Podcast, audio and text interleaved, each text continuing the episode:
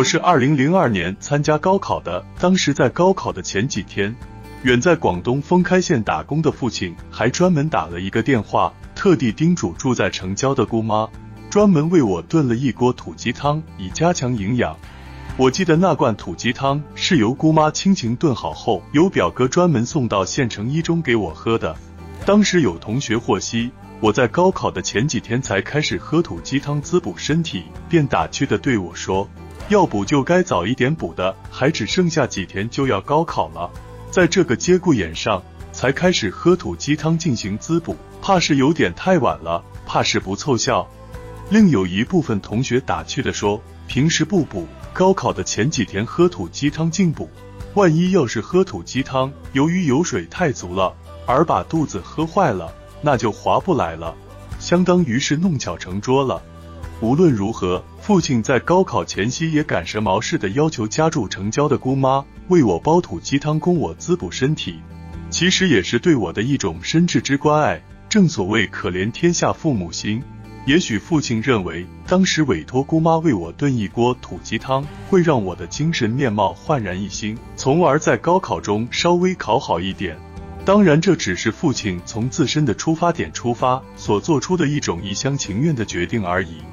他本指望我喝了那罐土鸡汤之后能考好一点，可惜我那乏善可陈的学习成绩实在是不争气，硬是使出了浑身之力气。却也只是勉强考上了一个二本的高校，相当于是既辜负了姑妈好心好意的为我煲的那罐土鸡汤，也辜负了父亲的一片殷殷期盼之情。相当于是那罐土鸡汤我是白喝了，喝了也无济于事，喝了也冇起到什么实质性的作用。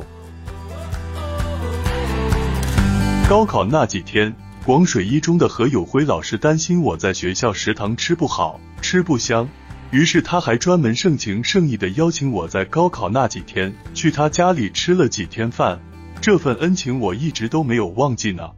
平心而论，高考那几天我在何友辉老师家里吃了几天饭，却没有考出个啥名堂，我一直感到心怀内疚，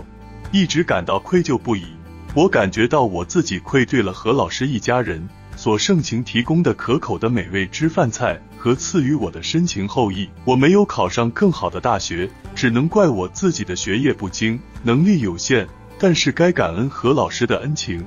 还得必须心怀虔诚的予以郑重的感恩。毕竟何老师赐予我的是一种厚重的人性之美和人文之关怀，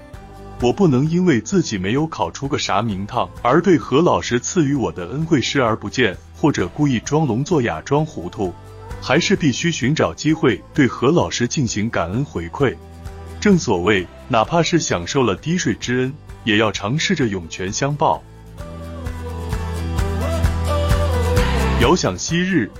在高考的前一天，我突然间获悉一位特别调皮的同学将在高考的考场上坐在我的隔壁之位置，于是我怀着忐忑不安的心情。胆战心惊的对班主任刘登奎老师诉苦说：“万一那位调皮的同学在高考时故意搞破坏，导致我无法安心做试卷，该如何是好呢？”刘登奎老师说：“你的担心不是没有道理，在考场上歪着搞，他不是做不出来。这样吧，我会提前找他谈一下，让他在考场里认真考试，切实遵规守纪，坚决不要影响其他的同学的考试发挥。这样吧。”你就不要额外的担心了，他的思想工作由我来做，我坚决把他的思想工作做到位。于是，我心中的一块原本悬着的石头，总算是平稳的落地了。我参加高考的时候，监考我的是一位体育老师，在考场里面，我的座位位于考场的第一排，就位于老师的讲桌旁边。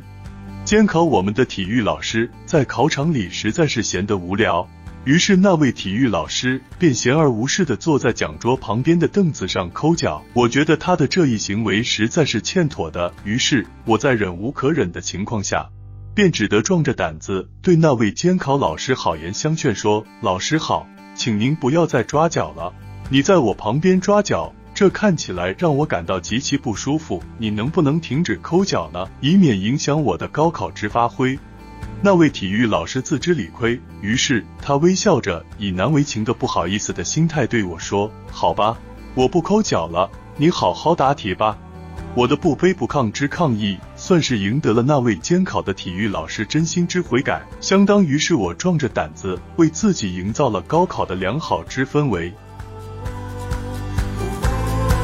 当时高考的时候，周杰同学考完了语文科目之后，感觉到自己的语文作文好像是写翻了题，于是周杰同学同学考完语文之后。便流露出惋惜之情绪。这世界上根本就没有不透风的墙。周杰同学在考完语文之后的惋惜之情绪，便迅速传到班主任刘登奎的耳朵去了。于是，刘登奎老师便对周杰同学进行了严厉之批评。我不是早就告诫过你们吗？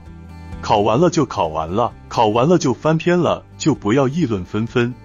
你为么是偏要在考完语文科目之后大发议论，说自己的作文写翻了题呢？刘登奎老师的一顿教训之后，导致周杰的心态顿时变得战战兢兢，由原本的自信满满变得胆战心惊，变得小心翼翼，变得瞻前顾后，变得犹豫不决和优柔寡断，从而影响了周杰同学的高考志愿填报。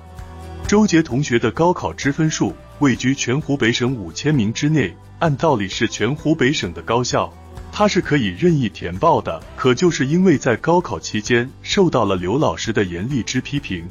导致周杰同学变得相当不自信和相当之保守。于是，在高考填报志愿时，周杰同学本可以填报国立武汉大学的，可是周杰同学由于受到了批评，心中存在低落之情绪，便只得退而求其次，以保守之心态填报了重庆邮电学院。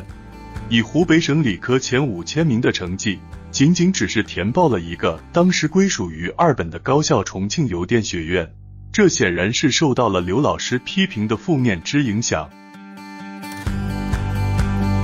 那年高考，虽然我并没有考出啥名堂，虽然我考得灰头土脸，但是我依然从高考的历练中收获了人生之成长，收获了心态之成熟，收获了性情之沉稳。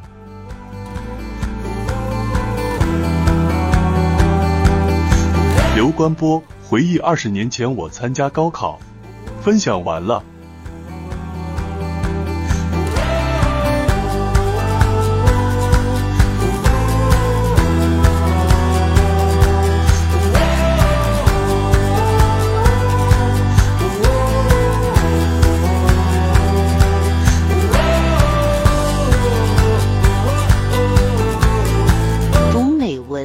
人生。看世界，打开心灵的锁。小伙伴们，下期再见。